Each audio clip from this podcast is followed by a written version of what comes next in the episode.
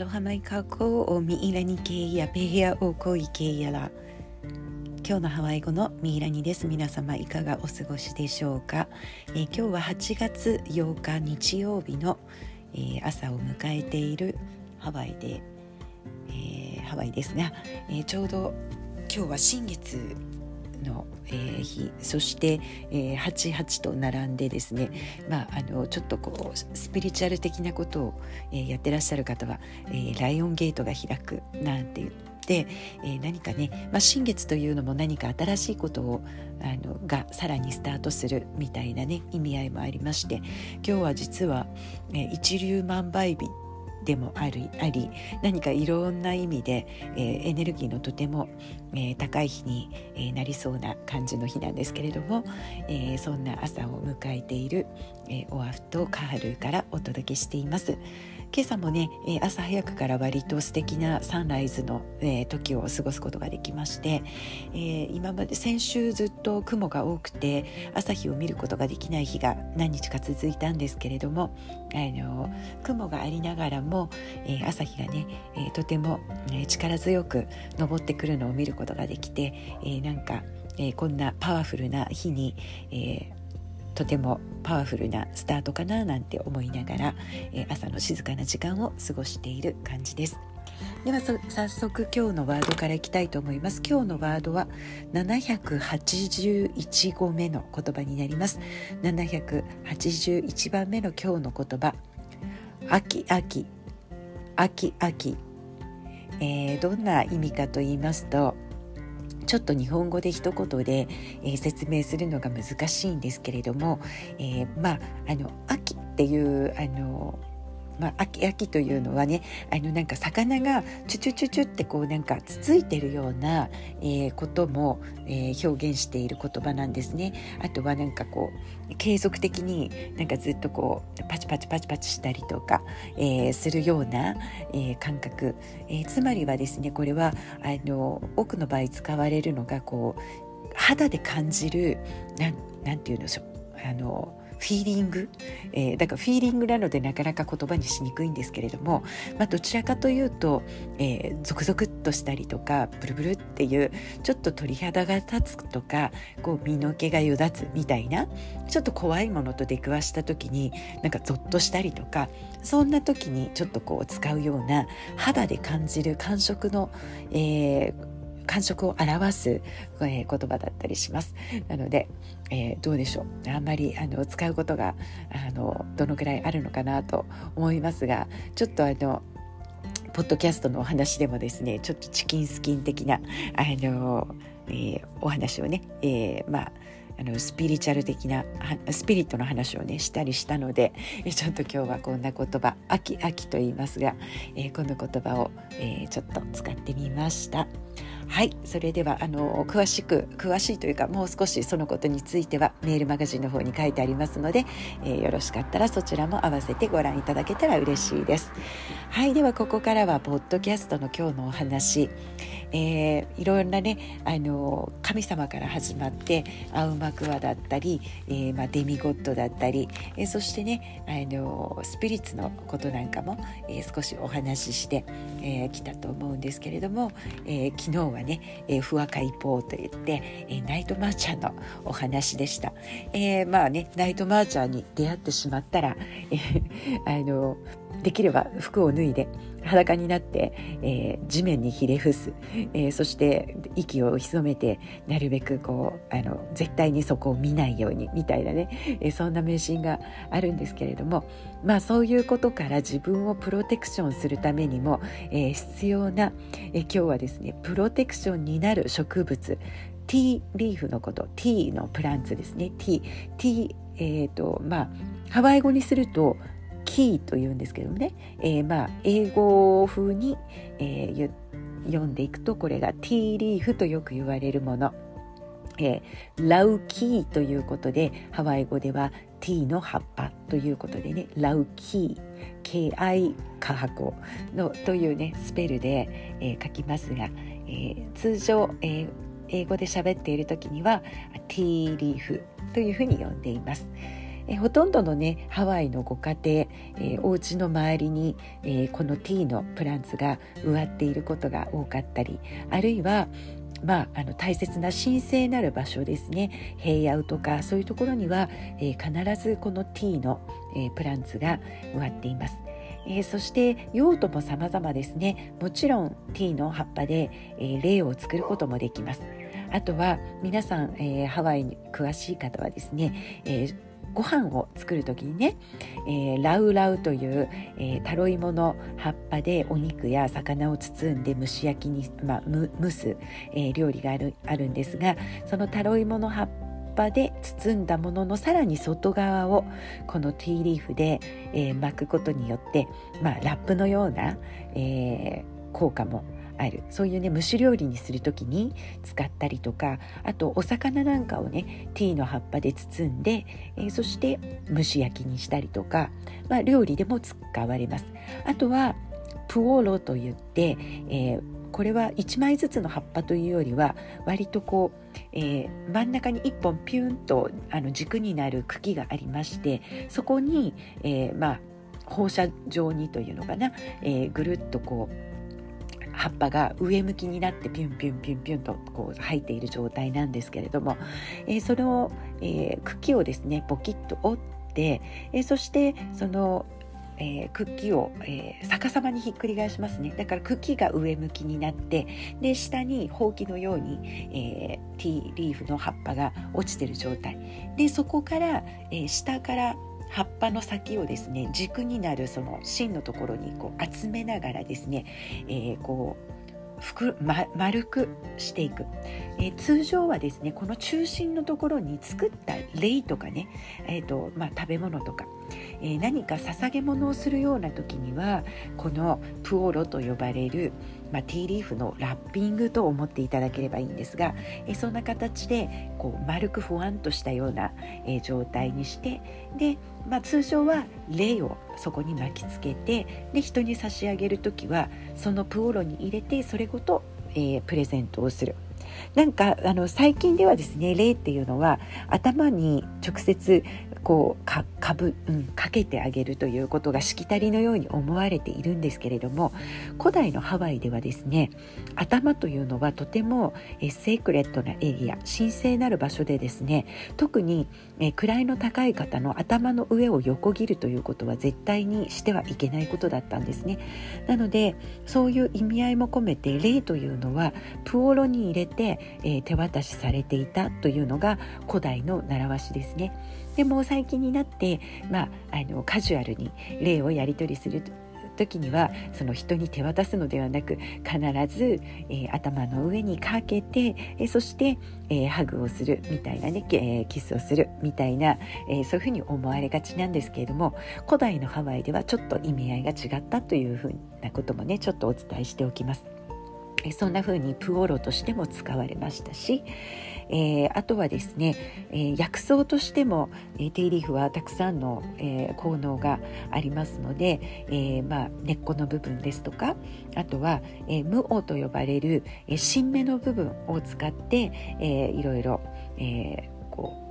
あの薬効として使われていました。あとは一番ポピュラーな使い方はえティーリーフというのは、えー、とても冷たくて水分をいっぱい含んでいて、えー、表面がつるっとしているので、え、冷ますうん、あの温度を冷ますことに、えー、とても効果があったんですねなので、えー、熱が出たりした時の、まあ、冷えピタのようなものですね、えー、あとは怪我して熱を持ったようなところに、えこれを包帯代わりにティーリーフを巻くことによってですね、ね熱を取ってくれるなんていう効果もありました。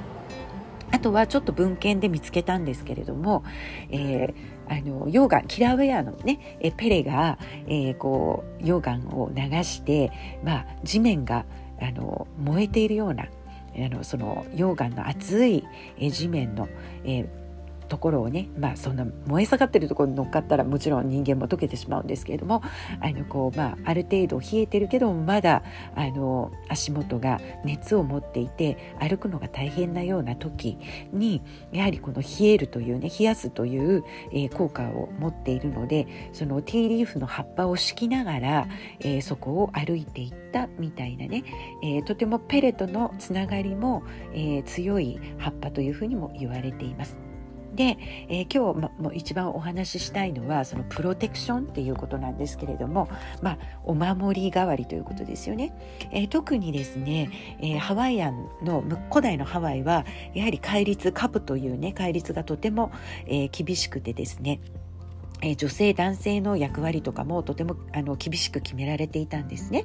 であの多くの場合神聖な場所に女性が入ることっていうのは許されてないこととかが多かったんですけれども、えー、特に、えー、それはやはり女性に、えー、まあ、生理が来るということ、え、で、えそういう神聖なる場所からは女性を遠ざけたっていうことが言われているんですがそれでもどうしてもそういう場所に行かなくてはならない時、えハワイの、え女性たちはですね、え自分神聖な場所に入る時に、ま自分の胸元にですね、えティーリフを、えそっとこっそりと忍ばせて、え自分の身を守っていたっていうこともよく言われています。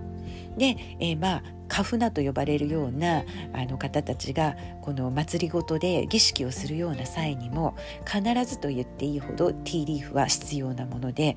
まあ、このティーリーフとあとピーカイっていうんですけれども、えー、塩水を作ってですね、えー、そしてこのティーリーフの先でその塩水をこうスプリンクルすることによって、えー、場を清めたり、えー、することに、えあと結界を張るみたいな意味もあってえー、そこの、えー、そそこの神聖性を高めるような儀式にもティーと塩水が使われていた。というふうにも言われています。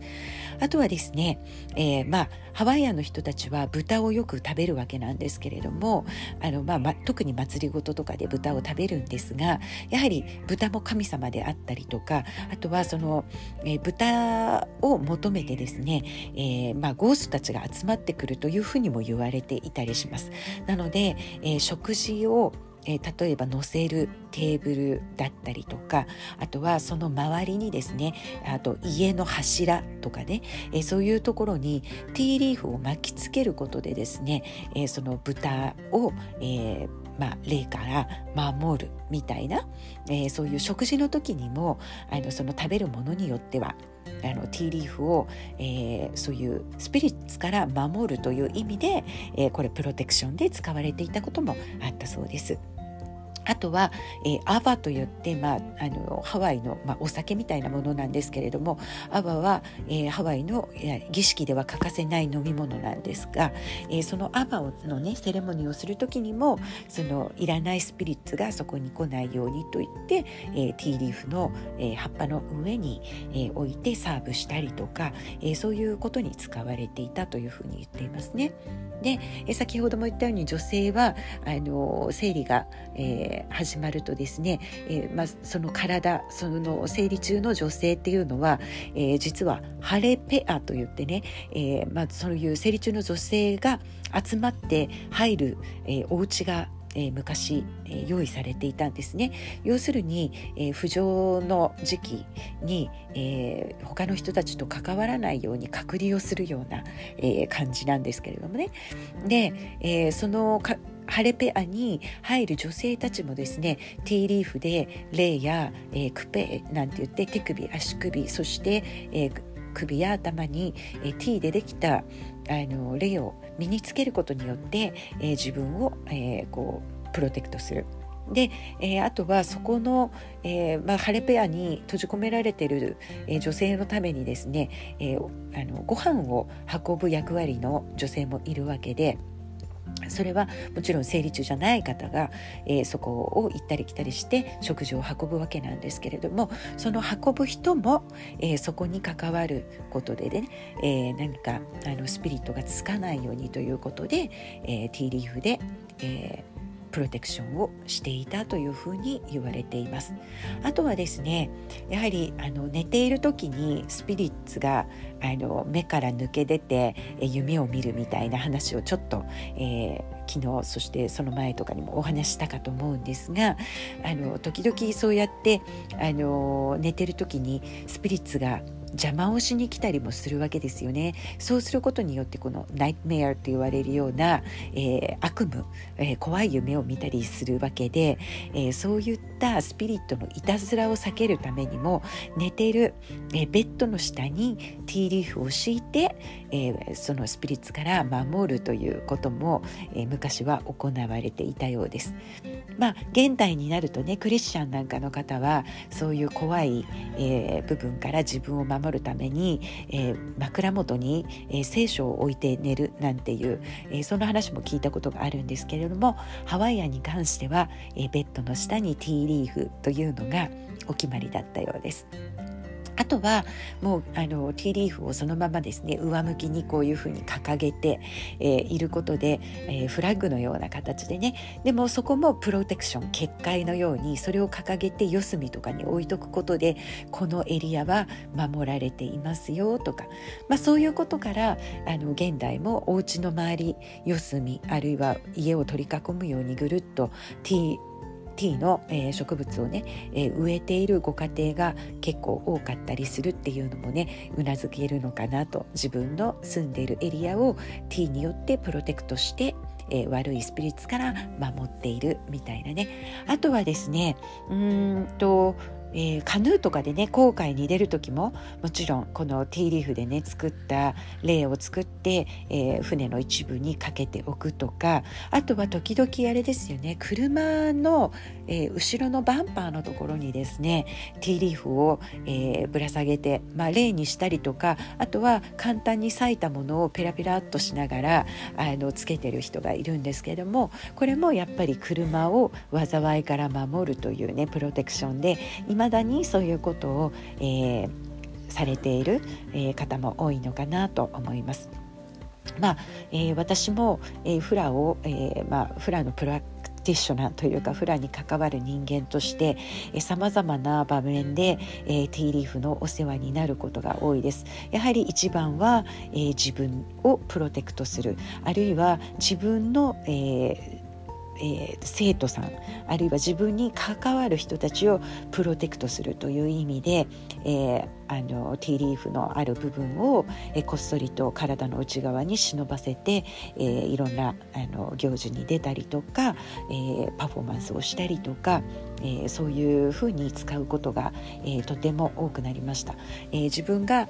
えー、生徒として踊っている時は礼とかそういうことで、えー身につける、まあ、それもプロテクションではあるんですけれどもね、えー、そういう形での、えー、使用の仕方だったんですけれども、えーまあ、自分が、えー、教えるような立場になってクムフラとなった後にやはり、えー、ティーリーフの使い方が、え、かなり昔とは変わったなということはあのいつも常々、えー、ティーのお世話になっているということでですね。はい、えー、実は今日これからですね私はあのフラのえー、ある、えー、払うの、えー、ウニキと呼ばれる、えー、フラの卒業式の儀式に参加させていただきに、えー、これから向かうんですけれども、